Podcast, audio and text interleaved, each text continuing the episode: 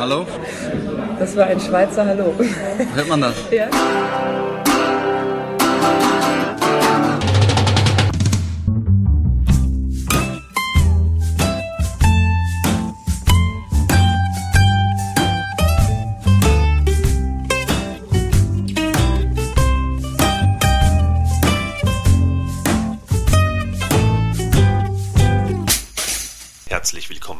Filmkultur, dem Podcast von www.kulturwoche.at und einem Interview mit Thomas Imbach, dem Regisseur von Lenz.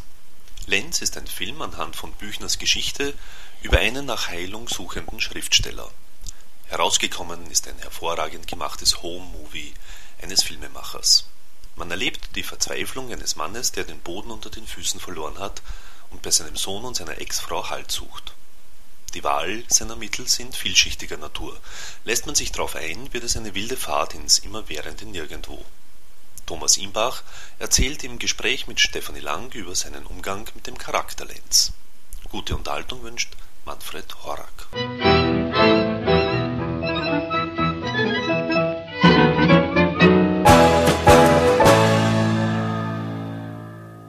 Warum Lenz?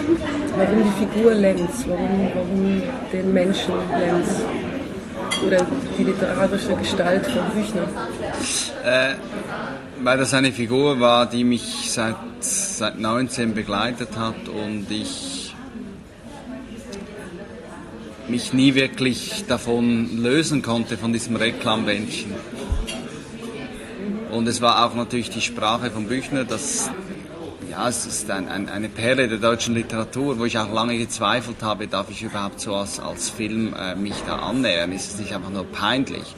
Bis ich gemerkt habe, es beschäftigt mich immer mehr und wo ich mich entschieden habe, das zu machen und auch eine, eine äh, aktuelle Umsetzung für diese Figur zu finden. Ja, weil, weil äh, der Lenz, der zum Pfarrer geht, um Ruhe zu finden, der 20-jährige Dichter, ich konnte diesen Lenz nicht mehr so erzählen. Ja, bei mir ist er ein bisschen älter geworden, statt zum Pfarrer geht er zu seinem Sohn und es gibt eine Patchwork-Familiengeschichte, die sich daraus entwickelt und so weiter. Also es ist ein, ein moderner Lenz geworden.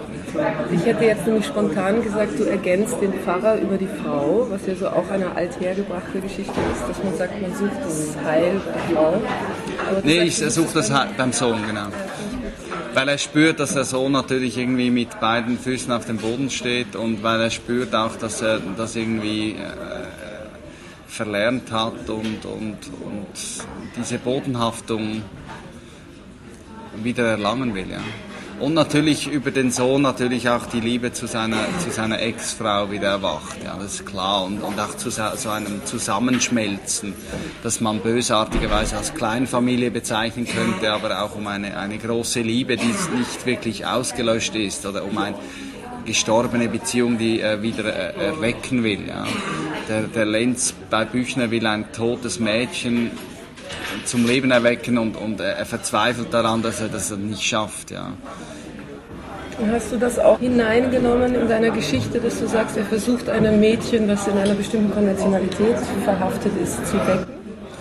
Nee, ich denke, er versucht eine, eine gestorbene Liebe zu retten oder zu, wieder zu erwecken. Also es, die Szene jetzt mit dem toten Mädchen, das, ich habe so eine Szene gehabt, aber ich habe gemerkt, das ist vor allem eine Idee, eine geschriebene Idee und ich habe sie dann weggelassen. Also bei mir wäre es ein totes Mädchen auf der Piste gewesen und der Helikopter hätte es weggezogen. Mhm. Und das war dann too much an. Mhm.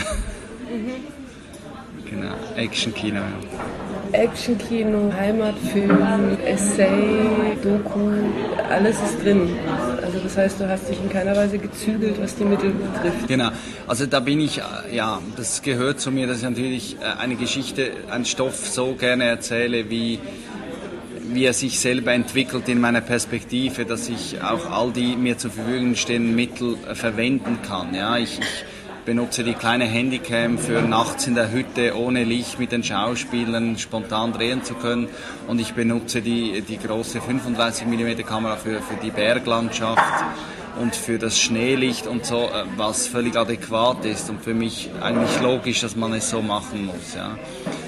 Und es gibt natürlich auch sehr viele Szenen mit Laien in diesem Film, wenn, wenn der jugoslawische Taxifahrer mit Kusturica kommt oder die dänische Touristin äh, über Lars von Trier Auskunft gibt.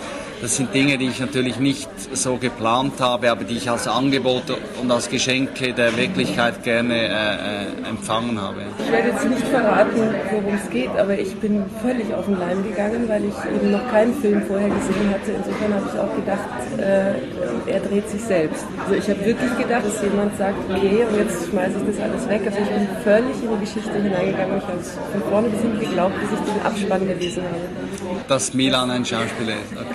Okay, das ist toll. Also es ist eine schöne Wirkung, die ich natürlich auch beabsichtigt habe, dass ich gesagt habe, äh, wir machen einen Film über äh, diese, diesen komischen Künstler in den Bergen mit seiner, mit seiner Ex-Frau und seinem Kind. Wir sehen ein Home-Movie über eine, eine kleine verrückte Familie.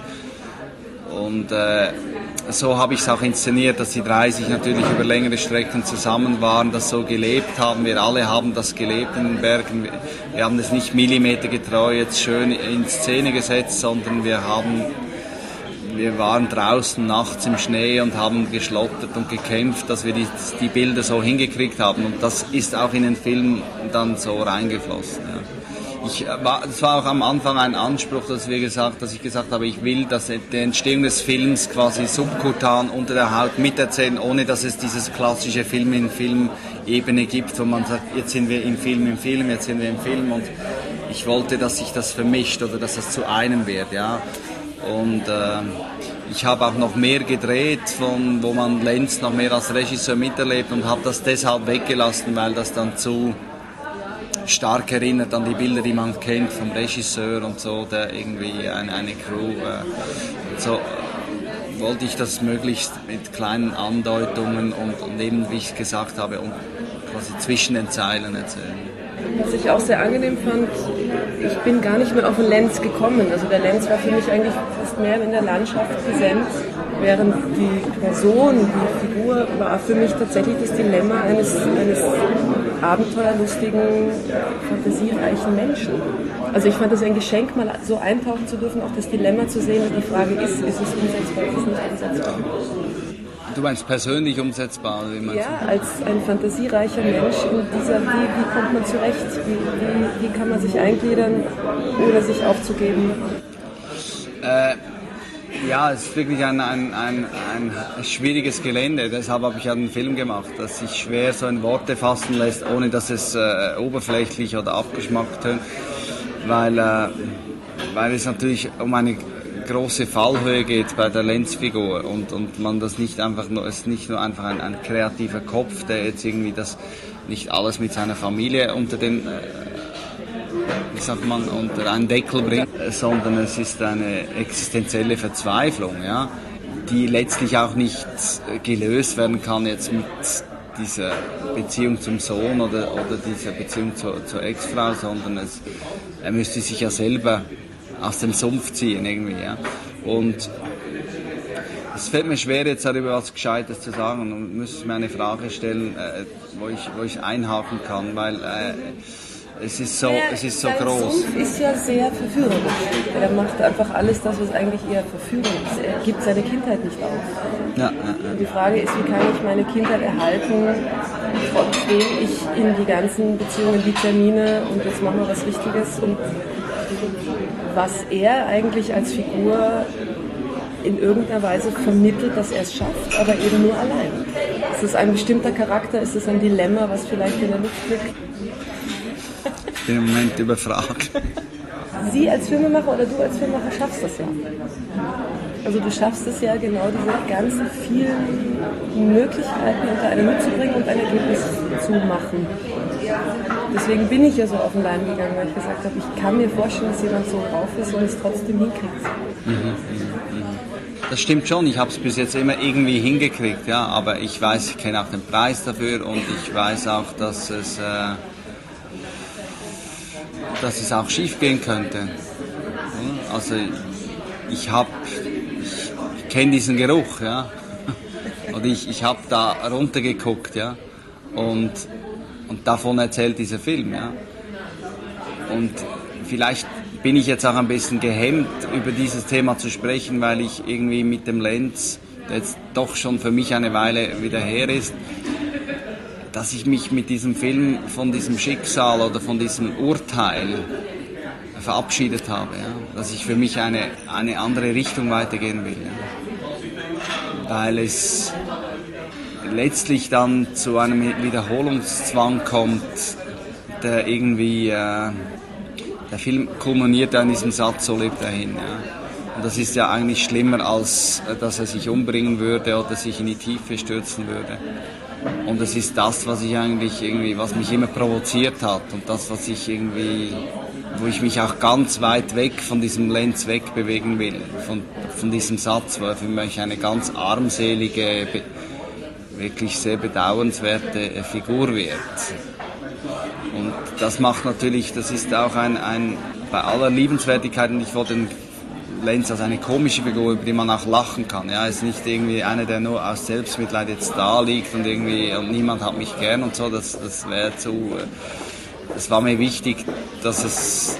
Ich habe zum Beispiel in Vorbereitung auch, auch viel Tati-Filme gesehen, ja, um, um diese Spielweise, ja, irgendwie äh, mich daran zu inspirieren. Und ich habe ja parallel zum Lenz noch einen anderen Film gemacht, der heißt I Was a Swiss Banker. Und dieser Film erzählt, ist eigentlich die Sommervariante vom Lenz. Also wir haben ihn intern Vorlenz genannt, jetzt ist es der Nachlenz geworden, weil er ganz spielerisch erzählt von einem jungen Schweizer Banker, der mit Schwarzgeld unter Wasser taucht in ein Reich von Hexen, Nixen und Meerjungfrauen äh, landet und so zu seiner, dann seine Tasche voll Geld eintauscht gegen die große Liebe. Ja. Super. Und ähm, ja, eigentlich bin ich persönlich jetzt in dieser noch, weil ich soeben diesen Film fertiggestellt habe.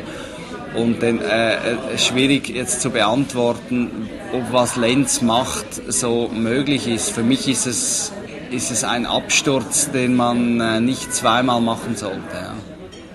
Ich finde, man sollte daraus lernen und einen Schritt weitergehen. Ja. Jetzt für mich persönlich. Ja. Aber im Film habe ich natürlich die ganze Fallhöhe äh, des Sturzes ausgekostet. Das fand ich aber eben so schön. Er war verführerisch. Er war verführerisch und gleichzeitig eben auch mit all seiner Konsequenz. Und das fand ich eben so berührend. Also ich hab, am Anfang habe ich mich ein bisschen gewehrt und habe mir gedacht, so, wo brauche ich jetzt quasi die Selbsterkenntnis von, brauche ich das? Und ich bin immer mehr reingezogen, habe alles einfach immer mehr diesen Sog, genau dieses, wie du sagst, Sub, das, Sub? Subkutan unter der Haut. Genau. Es ist so richtig eingeschlichen. Ich dachte mir, ah, man möchte sich gerne verabschieden von etwas, was aber eigentlich zu einem gehört. Also dieses Dilemma, die Abenteuersucht. Ja, es ist ein süßes Gift, das stimmt schon. Ja. Das heißt, für dich war das eine Arbeit, die dann auch irgendwann mal die 19 abgeschlossen hat. Genau, genau. Es gibt auch Leute, die mir das vorwerfen, die sagen, Lenz ist pubertär. Ja? Und ich finde, Lenz, klar ist er pubertär, aber es ist auch die spannendste Zeit im Leben, dieses Erwachen äh, des sinnlichen Lebens. Und es, es ist die, die spannendste Phase in, im, im Erwachsenwerden. Und äh, klar ist er noch ein Kind. Äh, aber für mich, wie soll ich sagen, ist es nicht ein, äh, ob, ob, Kunst und Leben unter einen Hut gebracht werden kann. Das, das wurde tausendfach bewiesen, dass das dass Künstler auch leben. Ja?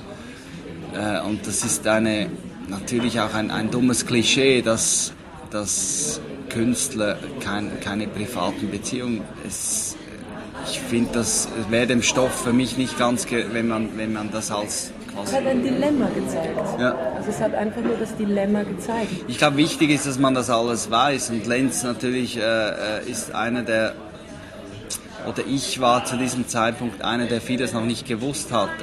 Wenn man weiß, dass man diesen und diesen Preis bezahlen muss, um, um das und das zu machen, oder, äh, dann ist es genauso schmerzlich, aber, aber man ist nicht in dieser Naivität gefangen, dass es irgendwie, wo man einfach gegen die Wand rennt. Ja. Und das kann gefährlich werden, wenn man einfach voller Naivität meint, dass das alles schön aufgeht am Schluss.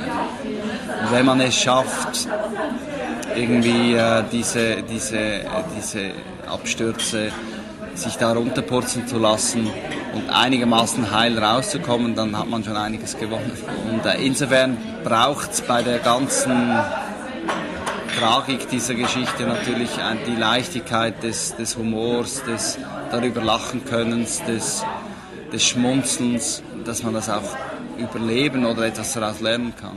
Ich fand wunderschön, wie du auch die, die Musikstruktur gebaut hast. Das ist am Anfang quasi äh, elektronische Musik unter den Bergkuppen und nachher waren es halt wirklich die Bergkuppen mit dem normalen Sound. Also für mich wichtig bei den Landschaftsgeschichten war ja, dass von Anfang an eine, eine innere Landschaft ausgebreitet wird, wo auch äh, mit Tönen gearbeitet wird, die nie, es gibt selten naturalistische Klänge jetzt, wobei es sind Geräusche eingeflochten, aber so es sind wie innere Stimmen. Ja. Meine ursprüngliche Idee vom Lenz war auch, dass es ein DJ sein muss, weil, weil der Text mich so an Töne erinnert hat, weil wenn man Lenz liest vom Büchner, dann ist es ein Sound. Ja. Ich habe nicht zufällig, habe ich das Büchlein immer bei so großen Konzerten dabei gehabt und darin gelesen, bevor, bevor die Konzerte losdonnerten. Es ist deshalb glaube ich, auch die Wucht dieses Textes, weil er so viel Sound in sich trägt. Ja, und dann hatte ich am Anfang gedacht, da muss mein Lenz ein DJ sein. Und bis ich gemerkt habe, das ist zwar eine tolle Idee, aber es ist zu aufgesetzt oder zu gestemmt. Ich kann das nicht wirklich erzählen, weil ich bin kein DJ, ich, bin, ich arbeite mit Bildern und, und so wurde mein Lenz dann äh, zum Filmemacher. Die nächsten Projekte, also jetzt bei der Berlinale kam raus, also es ist, ist Monte. Ja und schon was Neues jetzt im Osten. Ja, der nächste Film, den ich machen werde, ist ein Kostümfilm im 16. Jahrhundert. Das heißt, ich muss alles anders machen, als ich bisher gemacht habe. Ich habe mir jegliche Kontinuität, nicht, das stimmt nicht ganz, aber ich habe gewisse Pflöcke so eingeschlagen, dass, dass äh, ich etwas Neues lernen muss. Ja. Es geht um Pferde, Frauen und Landschaft. Also immerhin gewisse Kontinuität ist da. Du machst alles selbst. Also du produzierst selbst, du schreibst, du schneidest, Kamera zum Teil. Wie kommst du damit klar, gerade wenn du jetzt sagst, ich mache jetzt Kostümfilm? Also ich kann zwei Sachen dazu sagen. Äh, ich finde einerseits, man muss alles selber können, um Filme zu machen. Andererseits ist es nicht eine Überzeugung, dass ich alles selber machen will, sondern es ist vielfach eine Notwendigkeit, weil ich mir nicht leisten kann, überall für alle äh, Jobs wirklich gute Leute anzustellen, weil es bis jetzt immer sehr kleine Produktionen war, waren. Und ich äh, würde liebend gerne mit äh, mehr wichtige Chargen verteilen. Und es äh, ist auch so, dass ich jetzt beim Lenz und auch beim Swiss Banker sehr viel gemacht habe, aber das meiste auch nicht allein. Ja. Also ich lasse mir gerne helfen, ich habe gerne Sparring-Partners und Leute, mit denen ich zusammenarbeite. Also ich, ich bin nicht jemand, der sich jetzt einfach zwingend als eine One-Man-Show nur weiterentwickelt. Ja.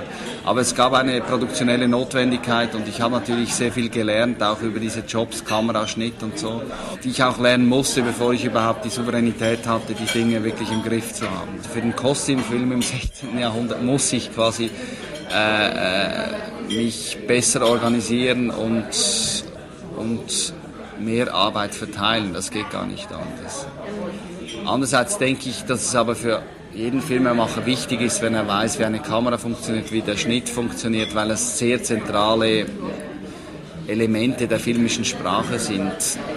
Und ich habe mich nie als ein Regisseur begriffen, der einfach nur aufs Set kommt und, und den Schauspielern sagt, was sie zu tun haben, dann wieder abzottelt, weil dafür, dafür ist der Film einfach viel zu ein, äh, hat ein viel zu großes Potenzial an, an musikalischen, rhythmischen Aus, Ausdrucksmöglichkeiten, die ich nicht missen möchte.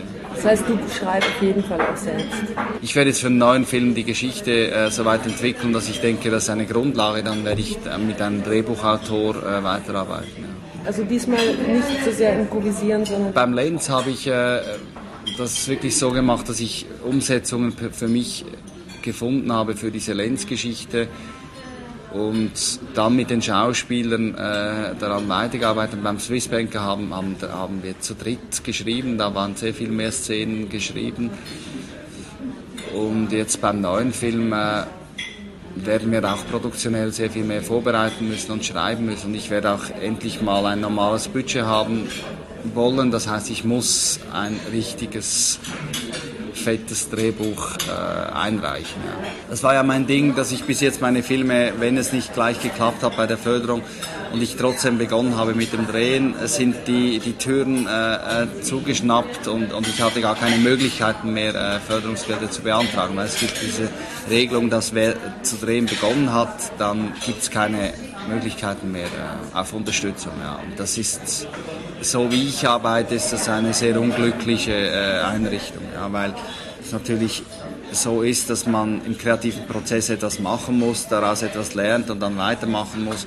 Und die Filmförderung ist so organisiert, dass man ein, ein sogenanntes Drehbuch, wo man, wo der, die Institution die vermeintliche Sicherheit hat, das wird ein guter Film, das wird ein schlechter Film. Und an, an diesen äh, Zauber glaube ich einfach nicht. Aber ich werde meinen Weg finden müssen und das hat auch wieder was mit dem Lenz zu tun, ja, wie ich diesen Weg finden muss, ob ich einfach stur jetzt irgendwie mit dem Kopf durch die Wand gehe oder irgendwie mich äh, ein bisschen kluger auch mit diesen Institutionen verstehe zu kommunizieren und ein bisschen raffinierter meinen Weg finden werde, um nicht einfach nur jetzt mich als One-Man-Show weiterzuentwickeln. Ich bin gespannt auf die Partner. Toi, toi, toi. Danke. Und somit sind wir auch schon wieder am Ende von Filmkultur, dem Podcast von kulturwoche.at angelangt. Vielen Dank fürs Zuhören und vielen Dank fürs Dranbleiben. Bis zum nächsten Mal, Ihr Manfred Horak.